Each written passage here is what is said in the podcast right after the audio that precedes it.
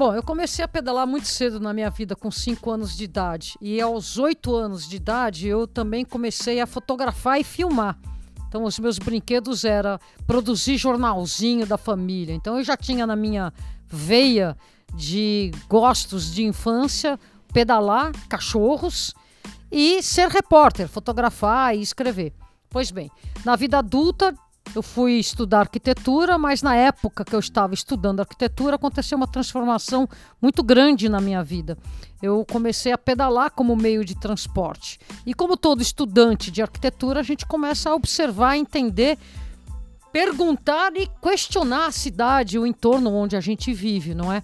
Então, a partir dessa mudança na minha vida, que foi não usar mais o carro, pedalar na cidade como meio de transporte no começo dos meus anos 20 e começar a questionar a cidade em que eu vivo, comecei a virar cicloativista. Agora, como que eu fui parar em televisão? Isso tem a ver com o gosto pela fotografia.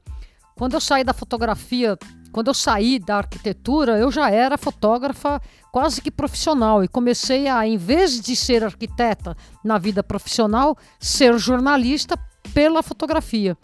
Fotografei muitos anos em jornais e revistas e mais para frente para poder ganhar um pouco mais de dinheiro e subsidiar a minha paixão pelo ciclismo, eu comecei a fazer fotografia publicitária, então trabalhar menos e ganhar mais e gastar o tempo útil promovendo a bicicleta como lazer.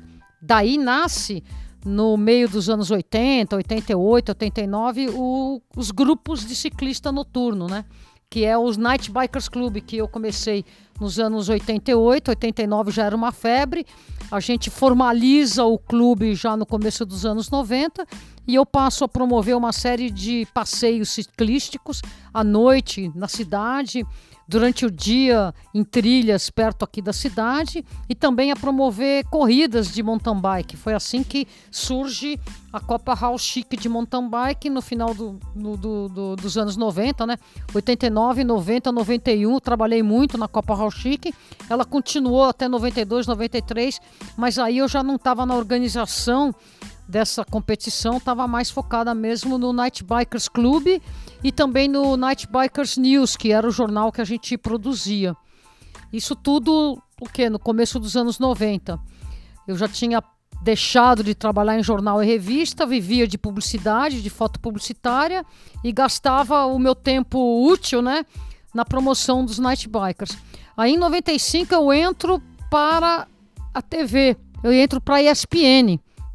E aí eu já colaborava muito com matérias na TV Cultura, tanto é que o pessoal imagina que eu trabalhava na TV Cultura, mas eu trabalhei mesmo na televisão a partir de 95 na ESPN. Primeiro na ESPN 95, mas em 97 tem uma coisa interessante na minha vida que eu fui trabalhar com o Goulart de Andrade. E isso foi muito bacana, porque eu trabalhei no Goulart de Andrade um, um ano inteiro no novo comando da madrugada. E isso deu uma força muito grande, porque eu consegui colocar no programa do Goulart de Andrade a proposta do que era a minha proposta para televisão, a vídeo reportagem. E aí, em janeiro de 98, a gente faz aquele pedal Paraty Brasília, aquela campanha apoiando uh, o Código de Trânsito Brasileiro. E quando eu chego em 98 em Brasília, no mesmo dia eu estava lá tendo um telefone, era o pessoal me convidando para trabalhar no canal 21. Então veja só, em 95 eu entro para a ESPN, 97 eu consigo desenvolver a videoreportagem na TV aberta, porque era uma linguagem que eu não conseguia desenvolver dentro da ESPN. E em 98 eu começo a trabalhar no canal 21 e aí sim a videoreportagem decola. Porque aí eu tive o direito, o prazer de ter um programa que levava totalmente a minha assinatura. Foi o primeiro programa na TV brasileira no formato 100% vídeo reportagem. E aí, só em 2000 que eu consegui trazer esse formato para a ESPN, canal onde eu trabalhava, já desde 95. E aí a militância pela bicicleta, ela sai um pouco do Night Bikers Club, do Night Bikers News, e ela se transforma numa numa num densa, né, numa densa produção de conteúdo nas televisões brasileiras, né, canal ESPN, TV Manchete através do Goulart de Andrade, canal 21 através do programa que eu tinha lá que eram as melhores aventuras do 21 e depois mais fortemente, mais solid, solidamente na ESPN a partir de 2000 quando eu estreio o programa as Aventuras com Renata Falzoni. Programa este que fica no ar até 2013, quando todo o nosso departamento na ESPN, né, o departamento de esportes radicais, foi dissolvido. E a militância foi interessante, porque em 98 eu, eu fui para Brasília, nós pedalamos de Paraty para Brasília numa campanha massiva, fazendo uh, entender para a mídia, para todo mundo, a importância do novo Código de Trânsito Brasileiro. Depois disso, eu dei uma, uma esfriada naquilo que a gente pode chamar de militância mesmo e preferi ficar na produção de conteúdo, mas sempre muito antenada. Aí no começo dos anos 2000, uh, solidifica muito a internet. E com isso, solidifica muito a, o ativismo via a internet, catapultado pela internet. E chega no Brasil a bicicletada, que é esse movimento horizontal pelos direitos dos ciclistas nas ruas. E isso nos ajuda muito, porque são fatos que começam a acontecer com um grande volume de ciclistas. E aí, eu, dentro da minha militância, que estava na produção de conteúdo engajado, ele tem corpo, porque eu tenho que mostrar, né? Que é a militância na rua, as pessoas pedalando, as pessoas propondo uma cidade melhor para todos e tudo mais. E sempre tendo um trabalho paralelo nas negociações, na representatividade. Então, com o começo da internet que chega forte nos anos 2000, os grupos, os coletivos, a militância toma muito corpo. 2007, por exemplo, a bicicletada já tinha 800 pessoas nas ruas no dia 22 de setembro. E essa bicicletada foi muito interessante, porque ela, ela reúne muita gente e ela já mostra para mim, né, claramente nas ruas, que eu, Renata, já não era mais a pessoa fundamental para que o movimento continuasse, né? Já estava totalmente plantada e amadurecida a semente do ciclismo, do, do cicloativismo, por, pelo aquilo que a gente já via nas ruas, né? Vários, vários coletivos. Em 2009 acontecem outras coisas muito importantes também, que já, já tem a minha participação, mas não é o meu pontapé necessário, que foi a criação da ciclocidade aqui em São Paulo. Antes disso, em 2007 e 2008, nós tivemos a criação da UCB, União dos Ciclistas do Brasil. Tudo isso grandes movimentações que já não dependiam mais da minha pessoa, né? Então isso foi muito interessante nessa época, 2007 em diante, entender que o movimento do cicloativista já tinha pernas e asas próprias. Então isso foi bem legal, foi uma coisa bastante interessante. E com isso, aconteceu uma outra coisa importante que foi amadurecimento de todo esse trabalho de ativismo com pesquisas, com trabalhos científicos. Uh, comprovando os benefícios de você promover a mobilidade ativa nas cidades.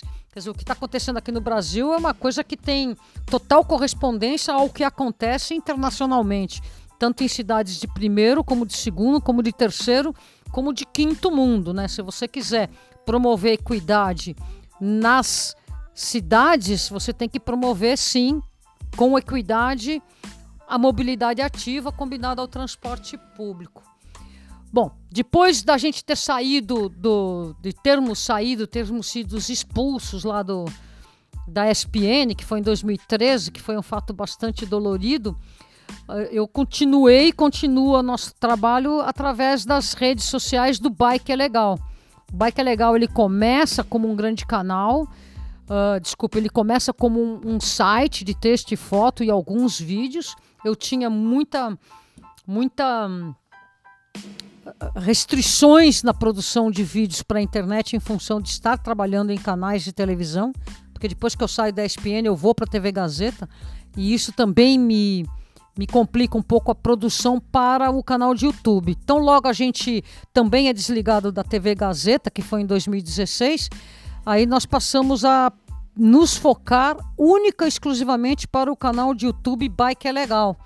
E o crescimento do canal foi lento, continua sendo, continua árduo, um, um crescimento muito difícil.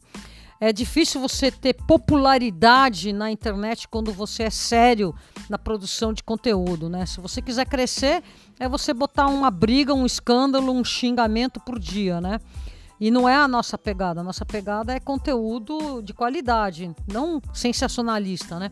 E isso faz com que o canal Bike é Legal, embora ele tenha um, um crescimento constante, ele não explode, ele vai devagarzinho, vai devagarzinho. Hoje ele já está com 280 mil inscritos, um parto, um, uma dificuldade muito grande. Nós estamos crescendo e vamos. Paralelo a isso, completamente dissociado do canal do Bike é Legal, de todas as redes sociais, eu, Renata Falzoni, fui candidata a vereadora mais uma vez aí no ano de 2020. Não fomos eleitos, embora tenhamos tido uma grande marca aí de 26.078 votos. Fiquei na suplência, consegui assumir por um mês, fizemos vários projetos, projetos que estão sendo encaminhados, entre eles um que uh, tira, né, uma das tentativas que nós estamos trabalhando é tirar a taxa que incide nos eventos de rua, principalmente os eventos de ciclismo taxa essa que a CT, CT cobra, que praticamente inviabilizou os eventos de rua. Temos um outro projeto também que é tentar financiar as estruturas cloviárias com dinheiro oriundo da Zona Azul. Né? E também temos um outro projeto aí que visa uh, parar com essa coisa de pista de skate não poder, não permitir a entrada de pessoal do BMX, né? Então nós temos projetos bem voltados em cima do ciclismo como transporte, esporte, lazer, modo de vida e vamos continuar nessa batalha. É isso aí. Um grande abraço a todas e todos. Aqui é a Renata Falzoni do Bike é Legal, dando um olá, um bike abraço para todos vocês.